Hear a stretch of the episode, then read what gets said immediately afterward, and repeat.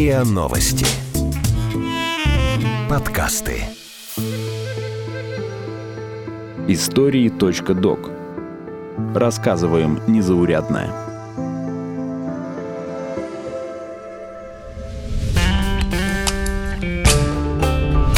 Женщина-снайпер. О работе в уголовном розыске и первом выстреле.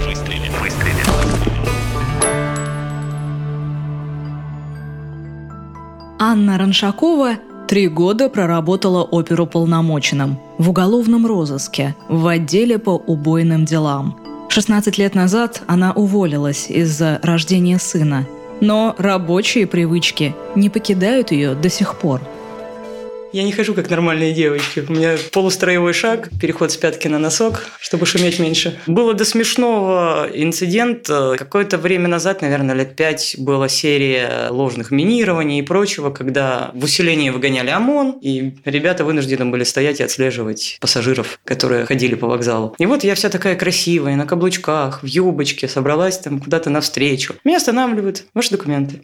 Я думаю, боже мой, ну... Документы-то у меня всегда с собой, кстати, тоже одна из привычек. Но так как у нас все-таки неофициально, но паспортный режим, документы лучше всегда носить с собой. То есть я предъявляю документы, но так как мне любопытно, я говорю, ребят, а причину остановки скажите, пожалуйста. Он говорит, а ты себя со стороны видела? Зашла, огляделась, спиной к выходу и почесала строевым. В 14 лет Анна осталась без родителей. Они были военными. Отец погиб на службе, а маму убили наркоманы в подъезде. Перед Анной встал выбор – отправляться в детский дом или сдавать экзамен на эмансипацию, чтобы попасть в военное училище. Она выбрала второй вариант и поступила в спортроту, жила в казарме с одними мальчиками. Потом поступила в Академию МВД на факультет сыскного дела. Я была очень идейная. У меня был жуткий юношеский максимализм. Я ругалась руководством, потому что иногда совала нос туда, куда не следовало. Я получала выговор, неполное служебное несоответствие. Я туда шла с желанием, не знаю, всех найти, наказать, сделать мир чище. На самом деле все не так. Совсем все не так, как в книжках, как в фильмах. Но это интересная профессия. К сожалению, в тот момент, когда я работала, было сильно коррупционировано и милиция, и нам практически не платили. Бюджетная сфера была прям совсем в упадке. Пайки были. Ну, пайки, они, наверное, сейчас есть. Получать форму было до смешного, потому что я вообще была очень худая. И получить форму на себя – это жутко разругаться с интендантом. Один раз у меня было до скандала, потому что на строевой смотр я вышла в том, что мне выдали. Мне выдали бушлат 54 размера. Мне выдали берцы 40 размера, я ношу 32 После рождения сына пришло осознание, что нужно кормить семью и на что-то жить. Супруг работал участковым, и тогда выжить на его зарплату было сложно. На 2000 рублей, которые он получал, можно было купить 2 кило гречки и 2 пачки котлет. Анна тоже зарабатывала мало. По закону участкового должны были обеспечить жильем. Мы жили прямо в опорном пункте. То есть у нас был опорный пункт, дальше шла дверь и жилые помещения. Вот мы там жили. Это было забавно, потому что жители знали, что здесь живет участковый. И жена у него тоже милиционер. Поэтому постучать ночью в окно и кричать «А, помогите, спасите!» вместо того, чтобы набрать 02, это была нормальная практика. Ай, помогите, меня муж бьет. Елки-палки, набери 02. У меня была забавная семья. У меня муж участковый, я опер. Мы встречались тогда, когда у нас э, графики совпадали. Когда случился Нордост, все, кто не успел сдать оружие, пошли в оцепление. И вот я звоню мужу, говорю, Юр, ты где? Я сейчас, сейчас, сейчас, сейчас, сейчас, я сейчас, сейчас, сейчас. Я говорю, ага, сейчас я тебя вижу уже где ты. Не успел оружие сдать, все, ушел в оцепление. Тогда эта семья, мы не были официально женаты, и эта семья, это было, знаешь, как вот, ну да, живем вместе, ха-ха-ха. Мы сегодня живем, завтра не живем. Ну, чуть 20 лет это в тот момент в голове не было ничего.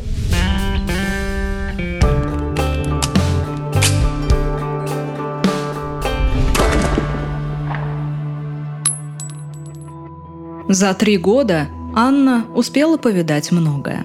Соответственно, это убийство, изнасилование, грабежи, с, опять же, с тяжкими телесными и прочие радости. И когда ты это видишь, через какое-то время ты понимаешь, что ты в каждом человеке пытаешься найти не самые лучшие черты. Очень тяжело воспринимать мир э, хорошим, потому что, ну, опять же, какие-то вещи, в которые ты попадаешь э, и видишь, там, я не знаю, выброшенных младенцев в помойке, там, наркоманы, которые убивают своих родителей просто вот потому, что им нужно там на дозу найти. Но наркоман – это вообще отдельный случай. Я не считаю их людьми, как бы это ни грубо не звучало. Анна убеждена, что работа с особо тяжкими преступлениями – ее призвание, и что женщины в этом деле просто необходимы.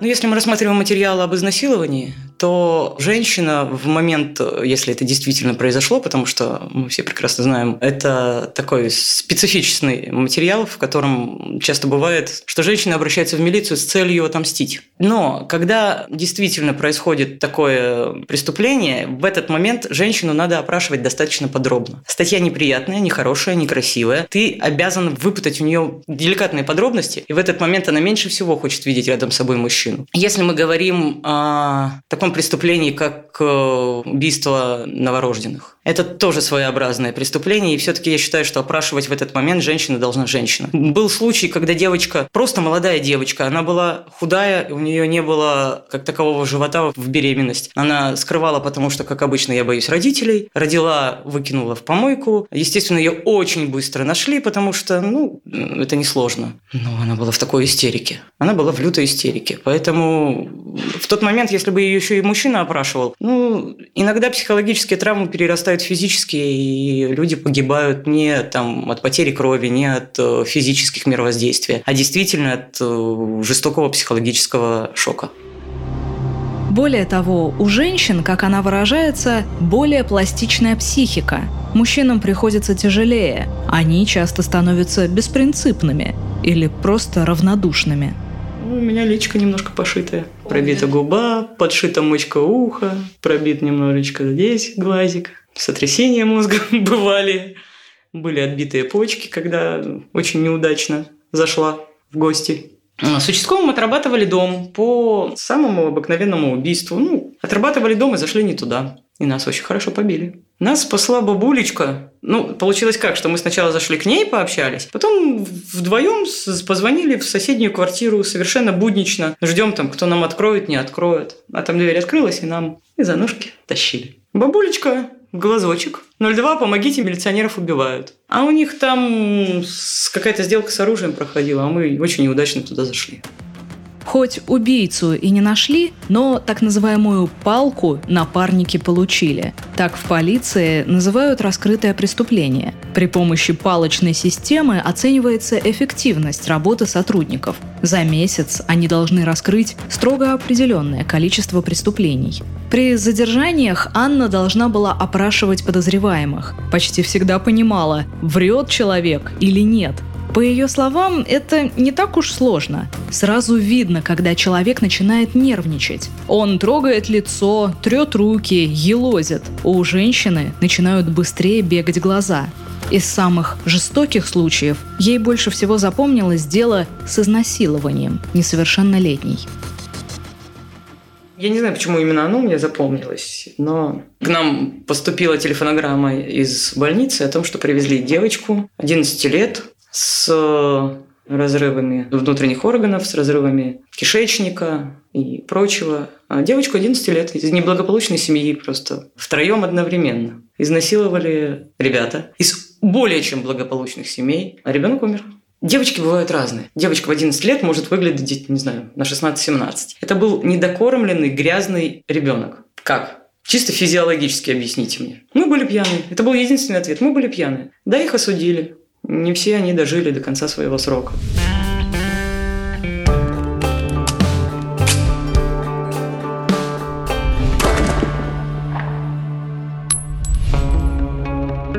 Анна держит оружие в руках с пяти лет. Стрелять ее учил еще отец. Из Макарова это прям совсем несложно. Из калаша я стрелять начала чуть постарше, потому что, ну, все-таки разбросы, отдача, ПМ, стечки. Я достаточно с большим количеством оружия работала. Это классно, мне это очень нравится. Самым необычным оружием, с которым я работал, это Desert Eagle. Это большой американский пистолет. Как для меня, это рогатка, с которой можно выстрелить один раз, а дальше нужно его кидать и бежать. То есть, когда девочки играли с куклами, я бегала танки смотреть. К сморочникам прибегаешь, говоришь, дай танк помыть, дай танк помыть. Он, боже мой, на тебе ветошь, три что угодно, только отстань. К моменту поступления в Академию МВД она уже была кандидатом в мастера спорта. Поэтому при поступлении на работу ее назначили снайпером по штатному расписанию. Первая снайперская работа Анны была в Чечне во время так называемой контртеррористической операции. Она сутки сидела в засаде на прицеле. Я попала в ситуацию, в которую не должна была попасть, без навыков, определенных, и мне было страшно. Была крайняя ситуация, неприятная, я к ней была не готова, она угрожала моей жизни, и это можно было, могло закончиться все печально. Командировка в Северо-Кавказский федеральный округ. Наркоманы, фанатики религиозные – это отдельный вопрос. На тот момент мусульманство было аналогией религиозного фанатизма. Да, мы сталкивались с религиозными фанатиками. Они часто были тоже под наркотой, помноженное на религиозный фанатизм, и вот оно, пожалуйста. В принципе, там было достаточно страшно, если честно, потому что женщина в военной форме вызывала такое. Внимание повышенное, скажем так. Я одна не ходила нигде, и более того, я даже спала не одна. Без каких-либо плохих намерений со стороны мужчин. Просто чтобы не утащили. Снайперская работа в уголовном розыске заключалась в том, чтобы страховать коллег во время сложных задержаний.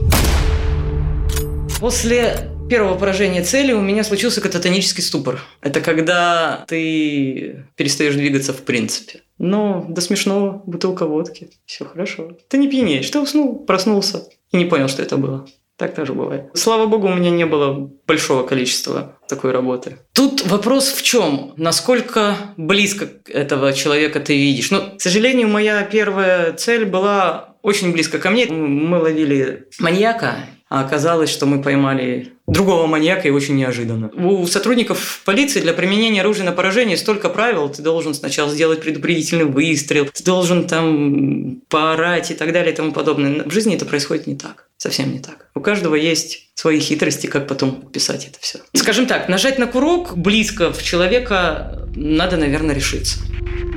После этого случая Анну временно отстранили от службы. Ей нужно было пройти психологические тесты и полную диспансеризацию, чтобы доказать, что она способна продолжать работу.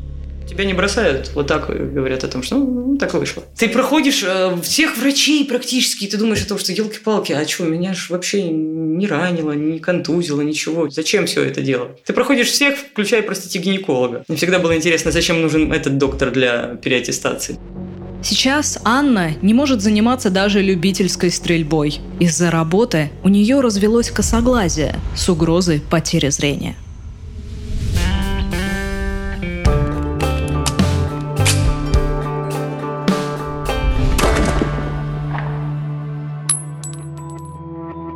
Вопреки стереотипам, работа снайпера больше подходит женщинам. Они терпеливей, им гораздо легче подолгу сидеть на одном месте. К тому же миниатюрны, поэтому их легче маскировать. На момент своей службы Анна весила 45 килограммов. Есть такая поговорка, каждый снайпер – стрелок, но не каждый стрелок – снайпер. Чем отличается снайпер от стрелка? Задачами. Стрелок э, должен поразить там, определенное количество целей за там, определенное количество боеприпасов. А снайпер должен поразить цель в определенное время. И боеприпасов у него немного. Женщины а, более терпеливы. Основная задача снайпера – быть терпеливым. Быть терпеливым, внимательным и спокойным. Поэтому, мне кажется, вывести меня очень тяжело, потом надо бежать. А бежать от снайпера умрешь уставший. Ты лежишь, ждешь. Без права там в туалет сходить, нос почесать, потому что собьешь. Ты примерно знаешь, где у тебя появится цель. Когда она у тебя появится, ты не знаешь. Сейчас, допустим, модно пить там сколько, полтора-два литра воды в день. А мы учились не пить, потому что ты меньше, простите, в туалет хочешь, меньше потеешь. Фильмы о снайперах вызывают у Анны смех. По ее словам, их образ очень романтизирован. Стройная, красивая девушка в идеально подобранном камуфляже приезжает на точку с винтовкой. Легко и быстро собирает ее, за минуту делает точный выстрел на поражение, собирается и уезжает.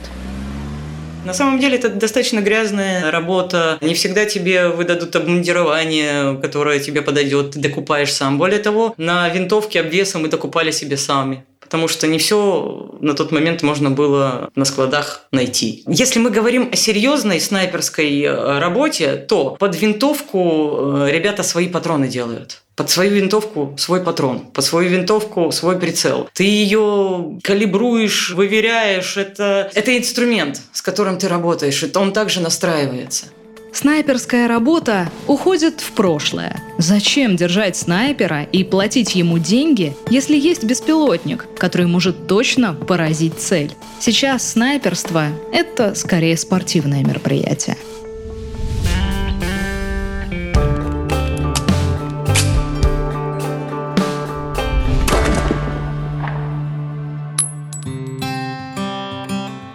Сейчас Анна живет обычной жизнью. Работа в рекламной компании, воспитание сына, три раза в неделю спортзал, встреча с друзьями по выходным. Я сейчас прихожу домой, у меня ребенок сидит в PlayStation играет. Миш, как дела в школе? Хорошо. Миш, ну что там у тебя нового? Ничего нового. Ну, такой суровый подросток 16 лет. Миша, будешь плохо учиться, в армию пойдешь? Не пойду. Почему не пойдешь? Что я там забыл? Миша, в нашей семье гражданских мужчин еще не было. Будут. Все. У него нет каких-то таких конкретных увлечений. Может быть, в этом есть и моя вина, потому что я его старалась никуда не толкать в принципе вообще. Потому что мне, допустим, у меня не было детства. У меня не было детства, у меня не было юности, у меня не было девичьего вот этого вот романтизма хорошего, потому что практически сразу после выпуска из академии, ну, я не вышла замуж, а стала жить своим первым мужем, с которым мы прожили 6 лет, а потом я вышла замуж, но я ушла от первого мужа, и через месяц у меня появился другой мужчина, с которым мы через полгода поженились. То есть, ну, вот не было у меня какого-то там простора фантазий, юности, детства, гуляний. Как в том анекдоте. Я человек военный, у меня одна извилина, и та от фуражки. Несмотря на, в общем-то, счастливую жизнь, Анна порой скучает по бывшей работе, но из-за проблем со здоровьем уже не может туда вернуться. Я жалею. Мне кажется, это была моя профессия, моя специальность. Мне кажется, я бы могла вырасти во что-то достаточно стоящее. Но я очень быстро закончила свою карьеру. Мне нравилось это еще тем, что это работа социальная, это польза обществу. И чтобы никто не говорил по поводу того, что милиция, полиция бесполезная, беззубая, ничего не делает и так далее, все равно все мы, в случае чего, тут же звоним 02, кричим «помогите», полиция, милиция избивают, обокрали, убили, помогите. И да, там должны служить разные люди, в том числе, может быть, такие, как я.